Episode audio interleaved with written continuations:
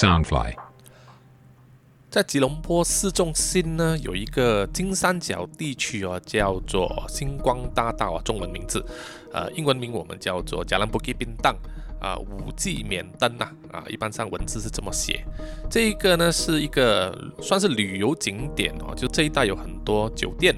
五星级的酒店、商场啊，有很多名牌店呐。呃，餐馆啊这些地方，所以是一个除了游客以外呢，本地人也喜欢去啊溜达啊吃东西的地方。那么在这一个呃星光大道这一个地区呢，它的边界哦旁边这边最旁的一个马路啊叫做燕美路啊加兰伊币燕美路。在晚上的时候呢，这条街道有很多知名的这个餐馆，还有一些小吃摊贩这样子。每次到了晚上啊，很多人都会来这边吃东西，所以都是车水马龙的。这里呢啊，有一家很著名的这个咖啡餐馆，在某一天的晚上呢啊，突然间就爆出好几声爆竹般的巨大声响，然后就是玻璃碎的声音，呼救声，就有路人就看到说啊，有两条人影快速的从餐厅里面跑出来，转身。躲到旁边的小巷里面，然后就消失无踪了。接着就是警车和救护车的声音，原来那里就发生了一宗震惊全马来西亚的一个枪击命案。欢迎回来《南洋奇闻》，我是扎古叔叔。《南洋奇闻》是由 Southfly 声音新翅膀监制，全球发行。今天要和大家分享的这一个奇案哦，发生在马来西亚。这个事件的中心人物呢，啊，可以说是非常有名的人呐。他的绰号啊，外号叫做阿鲁，之后我就以阿鲁这个名字来称呼他。他的原名呢叫做陈富裕啊，有福气的福啊，宽裕的裕，外号就是阿鲁了。阿鲁呢，在马来西亚雪兰莪州瓜拉兰啊这个小县城呢，是一个传奇性人物啊。他年纪很轻，大约三十出头的时候呢，资产已经过亿马币了，大约就是十亿台币以上吧。掌管的公司呢也多达十多间啊，涉足的这个业务呢就包含了运输、建筑还有房地产。那么由于他拥有呢超过一百辆这个运载砂石的这个卡车，巨型卡车，所以呢也有人给他一个外号叫做“罗里王”。啊，罗里其实就是卡车的意思，因为在马来西亚，卡车我们称为罗里。他出道就是十几年来呢，啊，除了做这个运输、建筑、房地产之外，据说呢，阿鲁也曾经啊有做过一些偏门的生意啊，在这个黑道上呢是混得有名有姓的，所以很多人呢也会称呼他为老大，在他那个县城里面呢，黑白两道都要给他一点面子。也是因为阿鲁在这个黑白两道上面吃得开呢，他个人的行事风格啊也是比较霸道的。如果是有人呐在原椅上啊开醉了他，冲突了他，往往啊都会吃不完兜着走的啊。面对一些问题，那么这个阿鲁呢，他的身材其实呃比较矮小、壮硕、肥胖啊，就是肥胖矮小的类型了。但是他又很爱好这个名车。啊，尤其是法拉利，他经常呢就驾着他的法拉利跑车呢啊到处去炫耀。那么大家都知道，法拉利跑车呢都是非常的扁平哦，车身非常的低矮，而阿鲁的身材又肥胖，所以有些人就在背地里啊会取笑他说，阿鲁这个人啊是以肚腩顶着这个法拉利的驾驶盘来开车的。不过啊。如果有人在开车的时候敢超越他的这辆法拉利的话啊，一定会被阿鲁的车追上前，然后就会挑衅对方，要和对方啊用车速来一较高下。当然很少人会接受了，因为第一你要跑赢法拉利也不容易，第二就是因为这个阿鲁身份的关系哦，他黑白两道啊非常罩得住，所以没有人敢跟他挑战。阿鲁本身呢，他很有生意头脑啊，也处事也很精明。他常常向他的朋友说，他最喜欢做的事呢，就是赚钱呐。而他最拿手的一招呢，就是借用他人的名义啊，购入那些名车啊，或者是接受别人用来抵债的车子。所以啊，凡是向阿鲁借了钱，而且借了很多钱的人，而又没有办法偿还的话，阿鲁呢，往往就会将这个欠债者的这个车啊，豪华轿车呢拖走啊，用来抵偿这个债务。因此呢，欠他越多钱呐，他所拖的车呢就越来越多了，直到他的公司前面啊，以及家里的空地都停满了这些豪华的轿车。那么，在一九九九年四月十九日的时候呢，马来西亚当时各大的华文报章啊，就刊登了一则广告啊，上面呢就是阿鲁他获得雪兰莪州苏丹呢，在庆祝他七十三岁华诞的时候，就赐封了一个 DSSA，一个拿督的这个衔头呢，给这个阿鲁啊。这个新闻一登出来，当时啊，他只有三十五岁，非常非常的年轻。这篇新闻稿呢，除了宣布阿鲁得到这个拿度的衔头之外，也发挥了歌功颂德的这个作用哦，就是把阿鲁呢形容为一个年轻有为啊，是在这个运输界啊、建筑界以及商界呢一个佼佼者，为当地的人民呢做出很多卓越的这个贡献。当时啊，在报章上祝贺他的亲朋戚友啊，非常非常多。而这些贺词呢，啊，大家都会登一个广告来祝贺他嘛。在当年呢，其实是呃创了一个记录啊，为那个报馆呢赚了很不错的这个广告费。在这里呢，扎古叔叔要说明一下哦，马来西亚呢是由十三个州组成的，而十三个州里面呢，其中十个是有这个。苏丹就是以前的马来统治者所遗留下来的一个皇室，那么这些皇室基本上是没有实权啊，他们不能参与政治啊，没有这些政治的话事权，呃，因为马来西亚是三权分立的。这十个州的苏丹呢，会以一种呃内部的形式投选哦，选出一位最高元首，我们叫做阿贡。最高元首呢，啊，就是所有苏丹的头领这样子。那么他们的职责呢，其实也是啊，主要是在呃一些外交方面啊、社会福利方面啊，给予一些补助。那么马来西亚的这个内阁呢，啊，如果每一次在大选之前，如果内阁要解散，必须得到最高元首的同意；而在选举之后选出来的这位首相，也必须觐见最高元首，得到他的御准之后啊，才能正式上任为首相的。那么这十个州的苏丹呢，每一年在他们生日啊，就是我们叫做华诞的时候，就会针对某一些在他州属里面啊一些有功人士啊，就会册封他们哦，给他们一些勋衔。这些衔头呢，包括丹斯里、达多斯里、达多，还有太平盛世啊，各种各样的。受到册封的人士啊，一般上都是非富则贵了。或者是非常有功绩的人，比如说马来西亚非常有名的世界羽球啊冠军啊李宗伟，他是拿督李宗伟。还有比如说杨子雄啊，他本身也是一位拿督。还有呃谁呀？外国人有一些也可以得到册封，比如说成龙啊，成龙也受到册封。这些收封为拿督啊、拿督 three 啊这些人呢，他们都会获得一个徽章。放在他们的这个专车的车前和车后，所以如果有些朋友在马来西亚的时候，你会看到有一些豪华车，它的车头和车尾呢，都会在那个防撞杆上面安装了一个好像徽章这样的东西啊，就表示那一台车呢是属于这一些拿督啊、拿督 three 啊，是一种身份的象征哦。一般在马来西亚社会上呢，啊，都会对这些受到册封的人呢。另眼相看啊，觉得他们都是光宗耀祖的。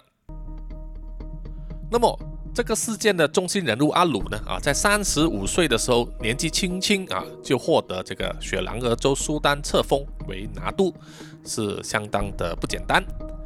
可是啊，没有想到，就是在大约三年半之后啊，就是二零零二年十一月二十七日呢，雪兰莪州苏丹就通过当时的州秘书呢，就发表一篇文告。就突然呢宣布褫夺了阿鲁的拿督衔头。周秘书的文告就说啊，雪兰莪州殿下呢是因为接收到这个公众人士的投诉啊，以及审阅过马来西亚皇家警察的这个调查报告后，发现呐这个阿鲁呢涉及和拿督身份不符的行为啊，才做出这个上述这个决定，就是褫夺了他的拿督衔头了。苏丹殿下呢是在十一月五日的时候呢召开了他的皇家理事会，然后做出这个决定。至于什么是不符合身份的行为呢？啊，这个周秘书并没有在文告上面啊说明。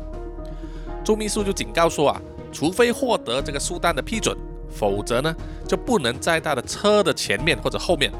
放置这个雪兰莪州政府或者是雪兰莪州皇室任何的这种皇室勋章。违法的人呢，可以被罚款一千元马币，就是大约等于一万块钱台币了。与此同时呢，雪兰莪州也制定了一项非常严谨的这个封赐勋衔指南，其中包括呢，各级受封人士的年龄必须至少超过三十岁，和有卓越以及清白的这个服务记录啊。拿度以上的这个勋衔呢，更是必须在四十五岁或以上，就是提高了这个门槛了啊。因为这个阿鲁呢，受封的时候才三十五岁。对于自己的这个拿督勋衔被雪兰莪州苏丹褫夺之后的阿鲁呢，他表示啊深感遗憾以及突然啊，他在接受这个记者采访的时候就声明说啊他会尊重苏丹的这个决定，并且呢会按照这个程序交回他的这个勋衔。他对记者说啊，自从他收封这三年多来啊，他都不曾犯过法，相反的呢，他还一直做善事啊，不遗余力。啊，不断的捐出很多钱给这个公益，他也啊清楚自己从来没有从事这个不法勾当，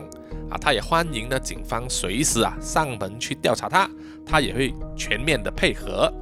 阿鲁呢也一再表示遗憾呐，他说在他这个勋衔被褫夺的之前呢，他没有获得机会可以去解释或者去表白啊。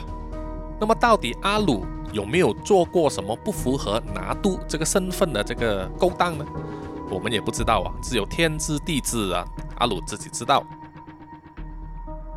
在二零零三年一月二日晚上，阿鲁呢，他在三名保镖的这个陪同下，就去了吉隆坡市中心星光大道这个边缘这个燕美路的一家咖啡餐馆啊，非常有名的，叫做 Sakura 樱花咖啡餐座，就和他的朋友聚餐。这一家樱花咖啡餐桌呢，哦，在当年是很受呃马来西亚本地的这一些商家啊、啊政治人物啊欢迎的啊，他们常常喜欢去那边聚会。阿鲁呢，他就约了四位朋友啊，一起去那边用餐。阿鲁在这个咖啡餐厅里面呢，他有一个御用的座位啊，他习惯性都爱坐在那一个位置上，和他坐在同一桌上的。是一位姓许的朋友啊，跟他一直有生意的来往，而另外两名朋友呢，就坐在距离不远的另外一桌。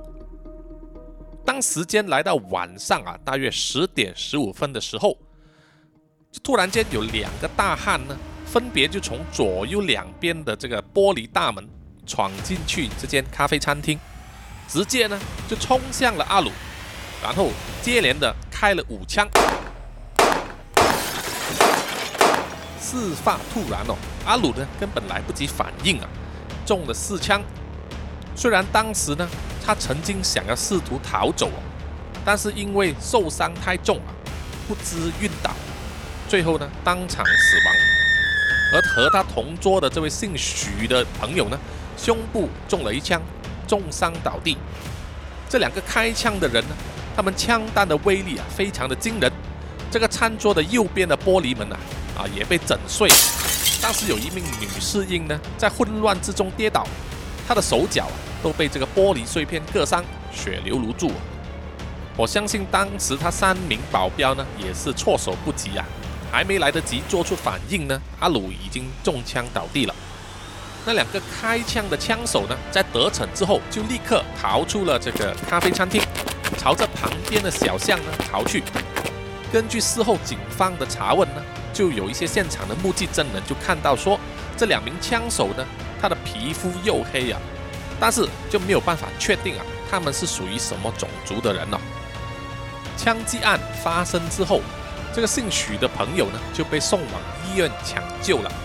医生为他动手术取出子弹之后，情况也稳定下来，总算捡回了一条命。根据医院的这个解剖报告呢，指阿鲁身上。一共被射中了四枪，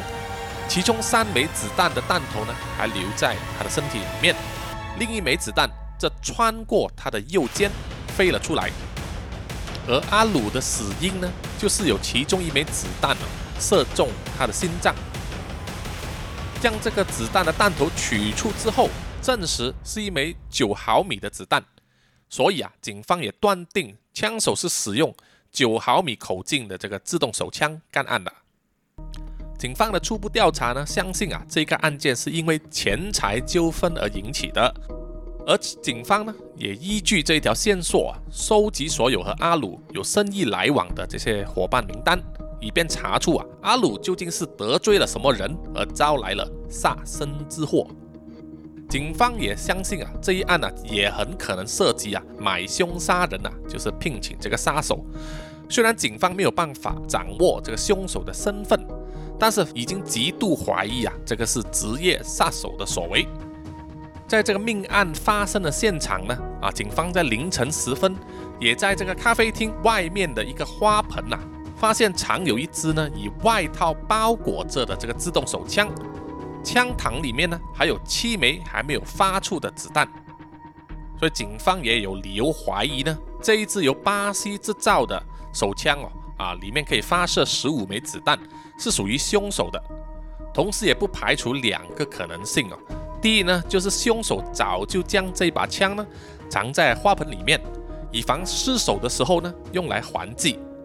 那么第二个可能性呢，就是枪手行凶之后将这把枪丢弃在这个花盆里面了。这个场景呢，就令这个扎古叔叔呢想起啊《英雄本色》这部电影里面啊，周润发发哥呢啊在风铃阁里面的那个枪战哦啊，他在开始之前呢都把很多枚这个自动手枪。藏在这个花盆里面了。警方证实呢，啊，那一支手枪是没有经过注册的。虽然警方没有办法断定啊这个枪主是谁，但是由于这个枪上面留有指纹呐，所以可能可以透过这个指纹辨识来找出枪主的身份。警方呢就从这个咖啡厅的职员的口供里面得知啊，这两个杀手呢。啊，显然早已经知道阿鲁啊所坐的这个位置啊，在他们一踏入这个咖啡餐厅的时候啊，就直接冲向这个目标啊，向阿鲁开枪。所以一个人如果常常在同一个地方出现的话，其实也是很容易成为人家的目标的哈。那么这一位遭受这个雪狼的周苏丹呢，封赐为拿督，然后又褫夺拿督衔头的阿鲁呢？因为在这个市中心里面的餐厅啊，被职业杀手谋杀之后，当然这个新闻是轰动了全国了。虽然这个呃受伤的这个姓徐的朋友啊，他的家人呢啊，对记者的查问啊，都是以以无可奉告来回答，甚至拒绝透露呢这个许氏的朋友和阿鲁之间的关系。但是呢，有记者当时啊，就曾经向一个怀疑是这个姓许的人的儿子啊。八岁的小小儿童去探问，就从这位儿童的口中得知说，他的父亲啊，在事后啊，在医院里面一直在问钱在哪里。这段话呢，就让人呐不排除说，事发当晚呢，这个姓许的朋友啊，可能是携带着一笔为数不明的这个钱呐，在身上的可能性。这位姓许的人呢，啊，在医院养伤期间，警方也特别派警察二十四小时保护他。警方也在事后证实啊，这个姓许的人和阿鲁呢是朋友关系啊，并不是保镖或者是生意伙伴。另一方面呢，警方啊也在中枪身亡的阿鲁身上啊找到啊，在他的衣袋里面有一张面额一百万马币的这个支票。这张支票呢是来自一名马来拿督啊交给阿鲁的。这张面额那么大的支票到底用途是什么呢？啊，为什么这位马来拿督要交给阿鲁呢？就是警方要去调查的角度了。在枪击案发生的一个星期之后，开出这张支票的马来拿督呢，就自动自发的前往这个吉隆坡警察总部啊，协助调查。他承认呢，这张支票是他开给阿鲁的，用来还清他在生意上的这个债务啊。当晚。他将这张支票交给阿鲁之后，大约四十五分钟之后呢，阿鲁就在那个樱花咖啡餐厅被枪杀了。这名神秘的马来拿督啊，他是从事各种各样的生意啊，包括开设这个地产经纪公司。随着他自动出来挺身讲解这个支票的来源之后，警方也接受了他的这个说法啊，接受了他这个口供，并且完成了有关的这个调查工作。当排除了这个支票和命案有关之后啊，警方当然就转移调查目标，要找出这两个杀手的身份，还有就是作案的动机了。当时警察总长啊就认为说啊，警方初步调查就认为这两名凶手呢，很可能是来自泰国的职业杀手啊。他们在当晚杀人之后啊，据说是和另外一名同党呢，就乘坐一辆宾士豪华轿车逃逸的。那么阿鲁遇害的时候啊，他才三十九岁啊，可以说是英年早逝。另外呢，就是在案发之后各天啊，就是一月三日。很多亲友就前往这个吉隆坡医院呐领尸的时候呢，就竟然闹出一场开车硬闯停尸房的这个风波啊！据知呢，查案的警官签名准许阿鲁的家属领尸之后啊，他的这批亲友呢就开始准备一辆这个丰田的四驱车啊，把它布置在车窗上呢，就张挂很多张这个毛巾哦，就是遮住这个窗口。不要让外人看到车里面的这个情景。那么在领尸当天呢，啊，为数大约三十个人的这个亲友啊，就为了不让在场的这个二十多名的记者拍摄他们领尸的这个照片呢，他们就不惜就是漠视这个医院方面的这个警告啊，两度要开车呢硬闯进去这个停尸房，并且呢还召集了二三十个人啊围着这个车子。筑成一个人墙啊！每一个人都高举他们的双手，要阻挡这个摄影记者的镜头。当他们准备好之后啊，其中一个人呢就上车，将那一辆丰田四驱车呢倒退进入这个停尸房的出口啊，并且要阻挡这个摄影记者拍照。他们的举动啊，当然是令这个停尸房的助理啊，还有那些保安人员啊感到不满了，因为这样做呢，显然是不遵守这个停尸房的规矩的。最后，这个停尸房的助理啊就没有办法，一定要警告他们呐：如果你不把车子移开，就不让你们领出这个阿鲁的尸体。而且也劳动到这个警官呐要介入警告他们，他们才愿意将这辆丰田四驱车移走。但是没有想到，几分钟之后啊，这些亲友呢突然间又在将这辆四驱车呢驶进去这个停尸房的出口，而且这次不是倒退车啊，而是。直接呢，把车头向内直接驶进去，贴近这个门口，就让这个停尸房的助理啊和保安人员也没有办法阻止他们。那么趁着那些人墙啊阻挡这个摄影记者的时候呢，其中就有三名这个男子啊，应该是他的亲友，就立刻从停尸房里面呢就抬侧，就抬出以这个红色被单呢包裹着的这个遗体，然后就以最快的速度啊。将阿鲁的遗体呢移进去这辆丰田四驱车的这个司机旁的座位啊，就让这个遗体半躺在座位上，然后就在这批人墙的这个护送之下呢，把这辆四驱车开走啊，离开现场。阿鲁的遗体呢就这样子被运回他的住家哦，他的亲人啊将这个用红咚咚的棉被包着的遗体呢小心翼翼地抬下车，然后安放在一张躺椅上啊。随后就由家人呢帮他揭开这个棉被。那么根据这个城市的家人呢，他们是以这个福建人的传统习俗啊，他们会把他当作生人来看待。同时呢，他们也警告外界和记者呢，不要用尸体这个字眼啊，而应该称他为当事人。当阿鲁的下属啊要用这个红纸呢包住他们家里供奉的神像的时候啊，就被阿鲁的妻子指示说啊，要将这个红纸拆下来。因为他们要把阿鲁当做圣人看待。据说啊，阿鲁的下属呢，当时还拿着这个盛满茶的茶杯，就走到屋外，就高喊说：“拿度喝茶。”然后把这个杯子啊甩在地上。